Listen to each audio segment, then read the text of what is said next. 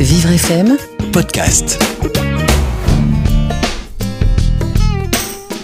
Bonjour Anne-Laure. Bonjour, euh, donc je m'appelle Anne-Laure, j'ai 25 ans, je vis à Paris La Défense et dans la vie je suis ingénieure en efficacité énergétique. C'est-à-dire Alors, euh, pour essayer de faire euh, simple, expliquer à un ado de 16 ans et pas parler en chinois, euh, ça veut dire que je me déplace un petit peu dans toute la France.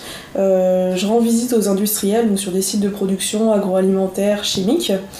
Euh, je fais des audits et je vois un petit peu ce qu'on peut faire pour réduire les consommations d'énergie des entreprises. D'accord, et ça te plaît? Bah, en fait, pas vraiment, parce que je suis encore très jeune. C'est mon premier emploi que j'ai pris directement après euh, l'école. Et je suis dans un cabinet de consulting, comme beaucoup de jeunes ingénieurs. Euh, le problème étant que la philosophie, c'est un peu euh, vendre le plus cher possible et produire la qualité la moins bonne possible. Et moi, j'ai besoin d'un travail qui a vraiment du sens, où j'aide les gens. Et là, remplir du papier, ça n'a pas trop de sens, quoi. Donc ta philosophie de vie, enfin je veux dire tes, tes convictions, ça, ça se rapproche de quoi? Euh, je veux mener une vie qui, où j'apporte euh, quelque chose aux gens qui m'entourent, euh, où je prends soin d'eux. Voilà. Les gens qui t'entourent, on peut en parler?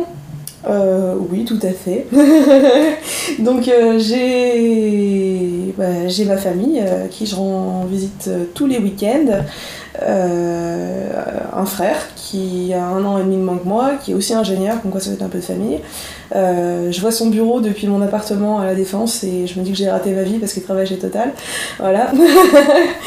J'ai la chance d'être vraiment très bien entourée, j'ai beaucoup d'amis et vraiment euh, je les ai tous très bien choisis. Et vous faites quoi comme activité ensemble?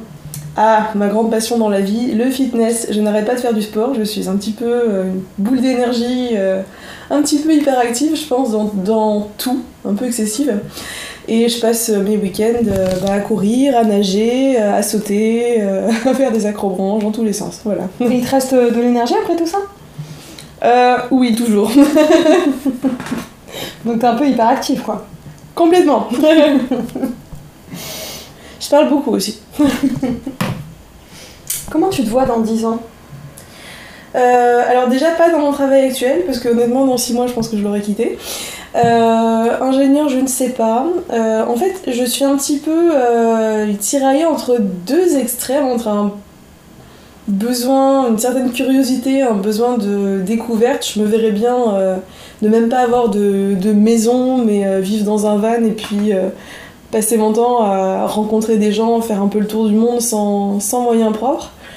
Et puis d'un autre côté, euh, un certain besoin de stabilité où je me dis ben, peut-être prendre un poste un peu plus posé. c'est pas encore vraiment défini à vrai dire dans 10 ans. Je suis tiraillée entre deux extrêmes. Il faudra peut-être un peu de stabilité, mais quand même toujours de la nouveauté et des choses qui me stimulent intellectuellement et, et humainement. Une vie de famille peut-être? Euh, c'est pas exclu, oui. Euh, c'est pas exclu. Euh, bon, il faudra que je remette un petit peu d'ordre dans ma vie sentimentale d'ici là parce que c'est un peu le bazar. Mais euh, oui, c'est pas défini. Je sais pas si j'aurai des enfants ou pas. Un maximum. Alors on mène tous euh, plus ou moins un combat. Quel est le tien Euh, arrêter d'avoir peur de la vie.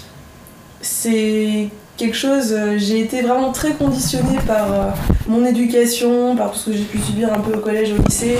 On m'a toujours répété que j'étais une petite chose fragile, que j'étais pas trop capable de faire les choses, on m'a surprotégée, on m'a dit que l'extérieur faisait peur. Et du coup, en fait, on a fait précisément de moi une petite chose fragile qui a très peur de la nouveauté. Et c'est en contradiction avec euh, ma curiosité. Et depuis peu, j'ai réussi, je pense, à, à me dire voilà, euh, j'essaye.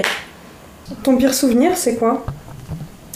Euh, mon pire souvenir, j'ai été hospitalisée deux ans en secteur fermé et c'était pas drôle. Voilà. Je, je pense que cette expérience m'a quand même appris des choses. Je la revivrai pas forcément, mais ça m'a construite, ça m'a donné le goût des autres, de soigner les autres.